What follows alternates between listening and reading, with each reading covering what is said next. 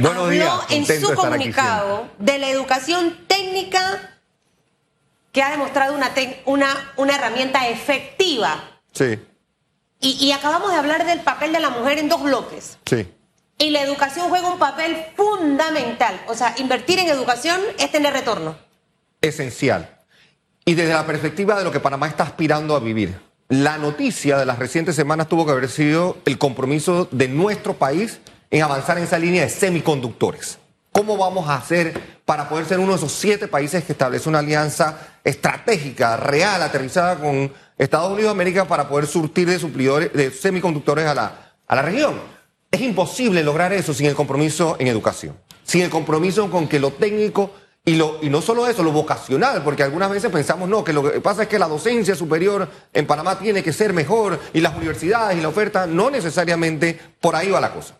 La posibilidad de la vocación, del camino técnico, de la aplicación en lo tecnológico, ese quizás es el sendero de crecimiento que estamos entonces necesitando. De eso va de la mano obviamente la oportunidad con la mujer, porque no son excluyentes. La mujer se ha posicionado, se ha establecido como un ente productivo reconocido en Panamá, que en la medida que se le den las oportunidades, en la medida que se den esas aperturas, va a producir. Y en muchas ocasiones hay que reconocerlo más y mejor que el hombre. Entonces, si podemos combinar y mezclar esa capacidad técnica con una mujer empoderada, con una mujer bien preparada, posicionada, y no solo eso, que tenga la oportunidad. Y escuché la palabra de la doctora eh, eh, Gloria eh, Young la solidaridad. El, el- el sector comercial, el empresarial, el corporativo, el panameño, el hombre, tiene que establecerse como un ser solidario para lograr mejores cosas. Fíjese que esta no es una acción a favor de la mujer, en pro de la mujer, sino del país. O sea, Seguro. La, la sociedad que excluye a la mujer se está restando todas esas cualidades y capacidades de la mujer. Total. Y en un país como el nuestro, donde la mujer incluso tiene un más alto grado académico, Sí. o sea, hay más mujeres mejor preparadas y graduándose que los hombres. Imagínense todo lo que nos estamos restando si sigue esa práctica de excluir a la mujer en los partidos políticos, secretarías de la mujer que ni siquiera favorecen a sus propias candidatas, Sí. sino todo lo contrario. Entonces, creo que nuestra mentalidad tiene que cambiar no por la mujer, sino por nuestra propia sociedad, por nuestro país. Y, y- y está probado. Si, si no hubiese a lo mejor la literatura, el dato científico, la métrica o el, eh, o el KPI que le llaman, ¿no? los famosos eh, Key Performance Indicators, si no estuvieran esos que muestran, demuestran una y otra vez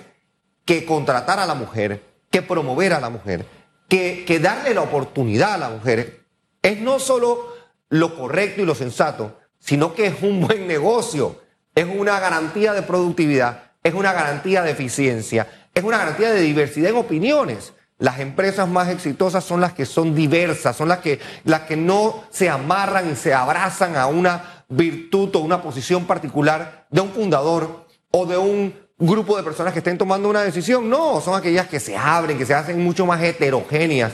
Y la mujer, la fémina, juega un papel de vital importancia en esos procesos.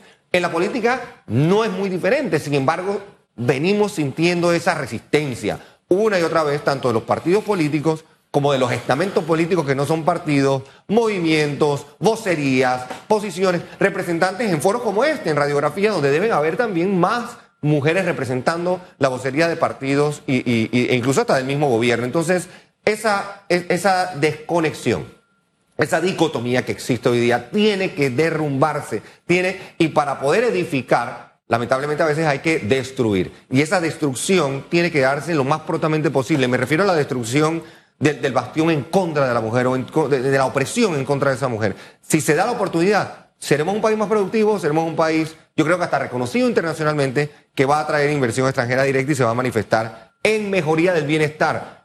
Más mujeres en posiciones de decisión es garantía de bienestar.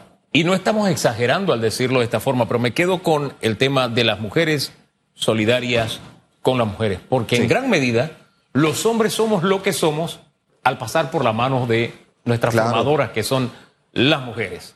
Y hay, hay chips que en la mujer tienen que cambiar precisamente para identificarse con la mujer y no seguir multiplicando en serie, Sí. gracias a Dios cada vez son menos, pero se siguen multiplicando, Sí.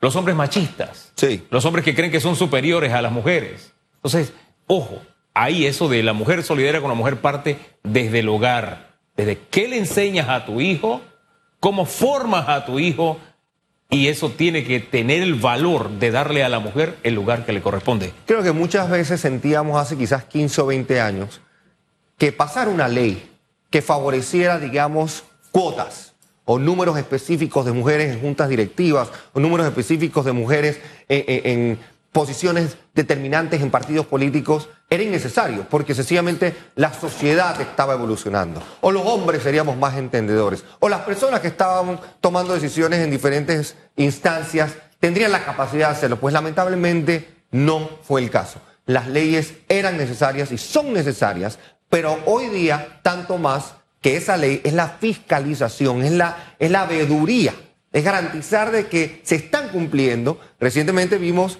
eh, eh, eh, reportes de indicadores de cuántas mujeres estaban en juntas directivas de los entes regulados, de los entes supervisados. Supervisados por la Superintendencia de Bancos, supervisados por la Superintendencia de Seguros, de Reaseguros y del Mercado de Valores. Y los números todavía distan de lo que queremos ser por debajo del 30% en, eh, eh, en las posiciones de, de tomas de decisiones a nivel directivo. Entonces sí falta mucho por hacer, sí falta esa intención tanto de la mujer solidaria como del hombre solidario, de la sociedad entendedora y de las personas que están tomando decisiones a los más altos niveles para implementar cambios. Yo creo que en la medida que nos convenzamos, y lo único que necesitamos es ver hacia la ciencia, la estadística, la métrica, que ya ha demostrado una y otra vez de que cuando está la diversidad presente, no solo la diversidad por el hecho de ser diversos, porque tampoco yo creo que hay que ir en ese camino. Contratemos mujeres porque hay que tener mujeres. No, la mujer preparada, la capacitada, la que se ha esforzado, la que ha tenido la oportunidad y que la sociedad se la dé, incluso, incluso a las mujeres que han quedado atrás lamentablemente por compromisos familiares, por abusos psicológicos de sus parejas o hasta los físicos de sus parejas o las negligencias que sus parejas han cometido, no deben ser privadas de esa oportunidad. Eso es un buen negocio, es una buena decisión y garantiza sostenibilidad en un país que lo necesita a gritos para evitar de nuevo que las malas decisiones que evita- inevitablemente se están tomando en materia de presupuestos, en materia de contratos, en materia de toda índole económica en este país, nos estamos quedando atrás. Quizás la mujer va a ser la cuota de esperanza que el país necesita para tomar mejores decisiones. Don Somos- Carlos. Somos la cuota de esperanza. La cuota, amén. Somos la cuota de esperanza, pero esa cuota de esperanza hay que ganársela y trabajarla. Sí. Es parte de eso. Señor Carlos Araúz, que le vaya bien. Muy bien, contento. Que se repita pronto.